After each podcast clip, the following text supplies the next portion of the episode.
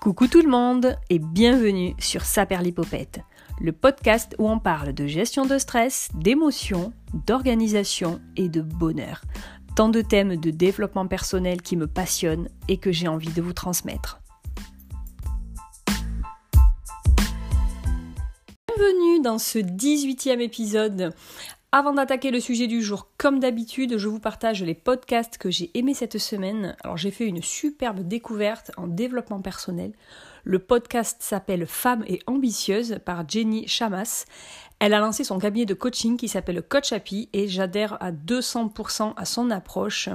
Elle est d'ailleurs coach certifiée par The Life School Coach de Brooke Castillo dont je vous parle très souvent. Alors si vous aimez mon podcast, vous adorerez le sien, donc Femme et ambitieuse, principalement destiné aux mamans actives, mais je crois que tout le monde peut s'y retrouver. Et je suis obligée aussi de vous parler de l'épisode 100 de Se sentir bien, le podcast d'Esther Taïfé. Je vous en parle depuis le début, elle m'inspire énormément et je fais une petite apparition dans ce centième épisode puisqu'Esther a souhaité euh, bah, qu'il soit consacré en fait à des témoignages d'auditeurs et d'auditrices. Donc j'ai enregistré le mien, il a été sélectionné et je suis extrêmement fière et, euh, et super heureuse en fait d'y participer, d'y contribuer. Donc j'explique en quoi son podcast me touche et pourquoi j'y suis sensible. Donc si vous suivez Esther, le tout premier témoignage, c'est le mien. Donc voilà pour mes deux podcasts chouchous de la semaine. Alors nous, on va parler de profiter, de vivre l'instant présent. Alors j'avais plein de thèmes en tête cette semaine, j'ai beaucoup hésité, j'ai envie de vous parler de tellement de choses et puis je me suis dit, c'est les vacances, en tout cas je suis en vacances, euh, sûrement ceux qui m'écoutent le sont aussi. Donc parler de profiter, de déconnecter, vivre l'instant présent me paraissait presque le, moment idéal. si vous n'êtes pas en vacances, ce n'est pas gênant, puisque ce thème vous concerne aussi et vous permettra le jour de vos vacances de peut-être prendre en compte mes petits conseils ou d'aborder euh, votre week-end, vos soirées un peu plus sereinement. Alors, pendant les vacances, je suis sûre qu'il vous arrive de ne pas arriver à déconnecter. Cette phrase est très bizarre, mais vous l'avez comprise.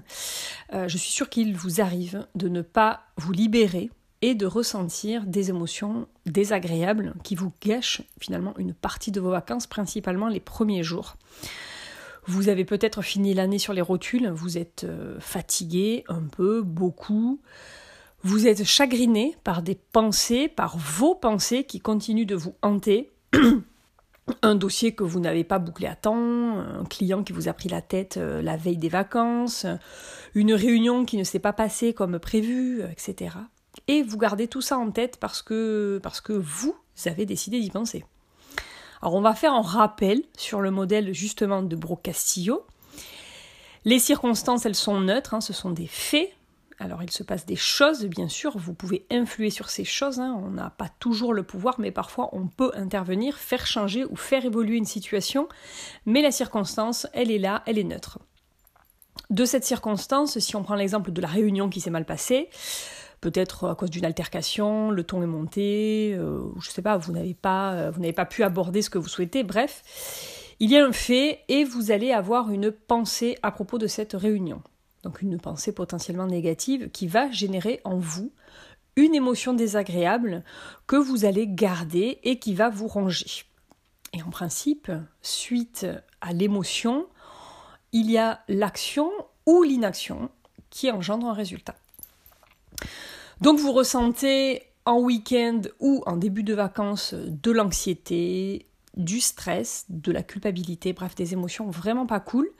En gros, vous n'arrivez pas à couper, à cloisonner et vous avez la tête encore au travail, vos pensées sont omniprésentes, elles vous envahissent, elles tournent dans votre tête, vos pensées euh, presque elles vous hantent et vous avez envie et évidemment besoin de vous libérer de ces pensées. Et malgré vos efforts, c'est compliqué de déconnecter, vous avez du mal à passer à autre chose tellement les semaines et les mois précédents ont été pesants, stressants, bon, sûrement avec des points positifs bien sûr, en tout cas je vous le souhaite, mais voilà, vous n'êtes pas tout à fait, euh, voire pas du tout serein. Alors, pourquoi vous n'arrivez pas à déconnecter? Pourquoi on reste sous pression? Pourquoi on se torture l'esprit alors qu'on est en vacances? Tout simplement parce que vous luttez contre vos émotions. Vous battez contre elles, contre ces émotions inconfortables, désagréables. Vous les repoussez, vous ne les voulez pas. Non, c'est trop désagréable. En fait, on nous a toujours dit qu'on devait être heureux, qu'on ne doit, euh, jamais se plaindre, qu'on doit être positif. Hein. Moi, la première, je l'évoque. On doit toujours être dans une démarche je suis au top tout le temps, en toutes circonstances et en tout lieu. Mais si c'était faux ça, si c'était une idée reçue et même une idée complètement impossible à atteindre, il est tout à fait normal d'avoir des coups de mou, le moral en baisse, les émotions qui prennent le dessus. Sans ces périodes qui ne doivent évidemment pas durer trop longtemps, sinon ce serait, euh, ce serait pas évidemment normal, et là ce serait plus une dépression. Mais sans ces moments, on n'aurait pas d'autres moments de bonheur. C'est comme un enfant finalement à qui on offrirait des cadeaux tous les jours. Il n'y verrait plus de plaisir. On ne, voilà, on ne va pas faire l'épisode là sur le bonheur, bien que ce soit très lié, comme euh, on a toujours euh, beaucoup de sujets s'entremêlent. Mais il n'y a pas de bonheur sans petit malheur. Il n'y a pas de période douce et apaisée sans période plus sombre et fragile. Dans nos vies, nous avons besoin de contraste. C'est clairement ce qui fait le charme de nos vies et évidemment, c'est ce qui les rend plus belles. Et c'est en ça que le bonheur existe. Donc c'est tout à fait normal et légitime d'avoir envie d'être bien, évidemment, d'être heureux. Mais quand une émotion désagréable nous traverse, on a beau dire en nos pensées Hop, hop, hop, je veux penser différemment là. Euh, l'émotion de la colère, là, non. Tu es gentil, mais tu vas vite prendre tes clics et tes claques et laisser ta copine la joie arriver tranquillement. Non, c'est pas aussi simple que ça. Donc le petit conseil, finalement, il est assez simple. Il suffit de comprendre et d'accepter l'émotion qui arrive. C'est un peu comme pour les tampons émotionnels. Je vous laisse écouter l'épisode à ce sujet d'ailleurs. Écoutez bien les épisodes dans l'ordre hein, si vous tombez par hasard sur celui-ci. Voilà, il y a pas mal de notions que, vous comprendrez au fur et à mesure des épisodes et qui sont donc plus faciles à, bah, à comprendre, à maîtriser si vous écoutez euh, tous les épisodes dans l'ordre. Donc n'essayez pas de fuir vos émotions. De toute façon, elles reviendront aussitôt. Voilà, ressentez-les. Comme pour les tampons émotionnels, posez-vous, acceptez-les. C'est le meilleur moyen de comprendre comment elles fonctionnent quand est-ce qu'elles surgissent et pourquoi. Et il faut savoir que notre cerveau, il produit environ 60 000 pensées par jour et plus de la moitié de ces pensées sont négatives. Donc vous imaginez bien que toutes nos émotions ne peuvent pas être toutes positives. Donc tout passe par notre cerveau, donc par votre cerveau, par vos pensées. Donc ça c'est une des clés aussi, hein. donc je vous l'ai déjà dit, on peut contrôler ses pensées, donc c'est du travail.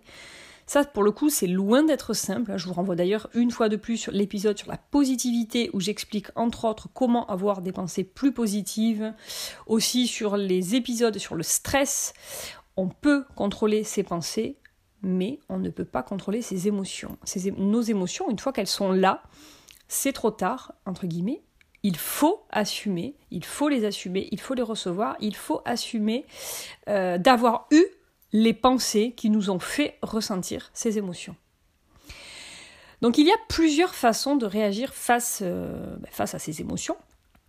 Je vais vous parler de trois situations qui sont assez classiques quand on est, quand on est stressé, contrarié et qu'on n'arrive pas finalement donc à vivre l'instant présent. Le scénario numéro un, c'est quand vous résistez à l'émotion. Vous êtes là physiquement, vous êtes en mode pilote automatique, vous êtes chez vous en vacances avec vos enfants, vos amis, mais vous n'êtes pas vraiment là. Vous insistez partout, et pourtant, vous luttez contre vos émotions, vous faites semblant, voilà. Le moment, il n'est pas du tout savouré. Le deuxième scénario, vous réagissez à l'émotion. Par exemple, vous attendez un mail qui, selon vous, est urgent. Bon, est-ce qu'il est important? Pas forcément, ça c'est autre chose. Hein. Je vous renvoie sur l'épisode là sur l'organisation pour être plus productif. Et j'aurais pu rajouter moins stressé. Donc vous restez collé à votre ordinateur dans l'attente du mail. Donc vous restez connecté. Vous êtes là avec famille ou amis. Vous êtes censé passer un bon moment, mais votre attention est focalisée sur ce mail. Donc vous passez complètement à côté de votre moment. Vous n'êtes euh, bah, vous n'êtes pas là non plus. Et le troisième scénario, bah là vous faites appel à un tampon émotionnel, donc à un plaisir immédiat. Vous avez besoin de vous jeter sur les réseaux sociaux, de regarder Netflix avec euh, des chips. Voilà, cela va vous faire du bien sur l'instant. C'est tout le but du tampon émotionnel. Il va combler un manque, il va remplir le réservoir affectif, comme un enfant qui tombe par terre, il pleure, euh, on va le réconforter avec un bonbon, ce qui est complètement débile d'ailleurs, mais cela va apaiser sa douleur sur le moment. Bon, alors Dieu merci, l'enfant, lui, il aura oublié deux minutes plus tard qu'il est tombé. Donc toutes vos pensées, elles vont ressurgir en fin de soirée, euh, dans la nuit, euh, voilà, ce n'est pas pour autant que vous passerez une bonne, une bonne fin de soirée une bonne nuit, bien au contraire. Et même finalement, vous culpabiliserez peut-être de ne pas avoir fait autre chose, de ne pas avoir écrit la carte à votre grand-mère euh, ou d'avoir appris euh, votre deuxième leçon de piano. Donc voyez un petit peu, dans les trois cas, qu'est-ce qui se passe? Vous repoussez l'émotion, vous repoussez l'anxiété, les émotions négatives. Donc la solution, encore une fois, c'est d'accueillir vos émotions au lieu d'essayer de les contrôler et de les diriger. Ça ne marche pas. Et ça, c'est très dur, surtout quand on veut tout contrôler, tout maîtriser dans sa vie, c'est très compliqué. Ce qui est important de comprendre, c'est que lâcher prise ne veut pas dire être dans un bonheur ou dans un confort total et absolu. Non. Lâcher prise, ce n'est pas être zen quoi qu'il arrive, mais c'est plutôt se laisser aller dans le présent, dans l'instant que vous vivez, même s'il y a du négatif. Vous pouvez tout à fait avoir une pensée négative qui entraîne une émotion désagréable vous l'acceptez et vous revenez autant que possible à votre moment présent. Essayez vraiment d'observer ce qui se passe, d'accepter votre état, de faire une sorte d'état des lieux. De vous, qu'est-ce qui se passe en vous? Bon, j'ai été très longue dans ces explications, mais ça me paraît essentiel de comprendre comment nous fonctionnons et de ne pas me contenter de vous dire allez, euh, pour vivre l'instant présent, soyez zen, coupez votre téléphone et allez marcher pour vous aérer la tête. C'est un peu plus complexe que ça. Alors la première chose euh, que vous pouvez mettre en place immédiatement, hein, c'est très basique, hein, vous me direz, mais c'est de se déconnecter en fonction du travail que vous avez, si cela est possible. Faites une véritable coupure. Ça, ça ne pourra que vous aider. Donc pour ça, l'idéal c'est d'abord de, partir en congé tout à fait sereinement, donc de, boucler autant que possible tous les dossiers, finaliser toutes les choses que vous devez faire avant de partir, avant de quitter votre bureau. Euh, voilà, là vous partirez de manière complètement sereine ou serein et vous serez beaucoup, beaucoup moins tenté d'aller dans votre boîte mail. N'oubliez pas non plus de mettre une réponse de mail automatique hein, pour ne pas que vos clients, euh, fournisseurs, partenaires, etc. ne s'inquiètent ou euh, ne vous harcèlent euh, tout l'été. Partir sereinement, c'est la première étape. Donc on déconnecte du travail. Faire une vraie coupure, c'est le meilleur moyen de profiter pleinement de ses vacances et de revenir motivé. Donc vous pouvez aussi utiliser d'autres techniques. Je pense à la méditation ou à des exercices de respiration, ne serait-ce que quelques minutes. Fermez les yeux au calme, respirez profondément, tout en visualisant une scène paisible de vos prochains jours en vacances, de ce que vous souhaitez, où vous allez être, de l'état d'apaisement que vous souhaitez atteindre. On reparlera certainement de méditation dans d'autres épisodes. Quand on parle de déconnecter et de profiter, un des meilleurs moyens quand même reste de ne pas être scotché à son téléphone. Donc vous pouvez sans en abuser, mais je pense qu'on a tous mieux à faire que de scroller sur les réseaux sociaux. Personnellement, pendant les vacances, j'oublie assez mon téléphone portable et ça ne me manque absolument pas, et c'est plutôt bon signe. On se passe de son ordinateur, de la télé, de son portable, des tablettes. Voilà, c'est ça, déconnecté. On a sûrement tous des envies différentes pendant les vacances. Certains veulent du repos, clairement ne rien faire, d'autres préfèrent visiter, faire beaucoup de choses, apprendre de nouvelles choses, se balader, prendre soin de soi, d'autres encore préféreront recevoir des amis, de la famille ou un mix de tout cela. Ce qui est important pour bien profiter de ces vacances, c'est de définir ses priorités pour ne pas passer à côté de ces vacances. Comme dans vos priorités de vie, ça on en reparlera prochainement, l'idée c'est d'avoir trois priorités pour ces vacances et de se focaliser entièrement à celles-ci. Ainsi, vous ne pourrez pas dire, et certainement pas en vacances, je n'ai pas le temps de faire ci ou ça. Non. Vous pouvez choisir de profiter pleinement de votre famille, de vous aérer au maximum et de vous reposer autant que possible. Voilà, c'est en tout cas moi ce que j'ai choisi.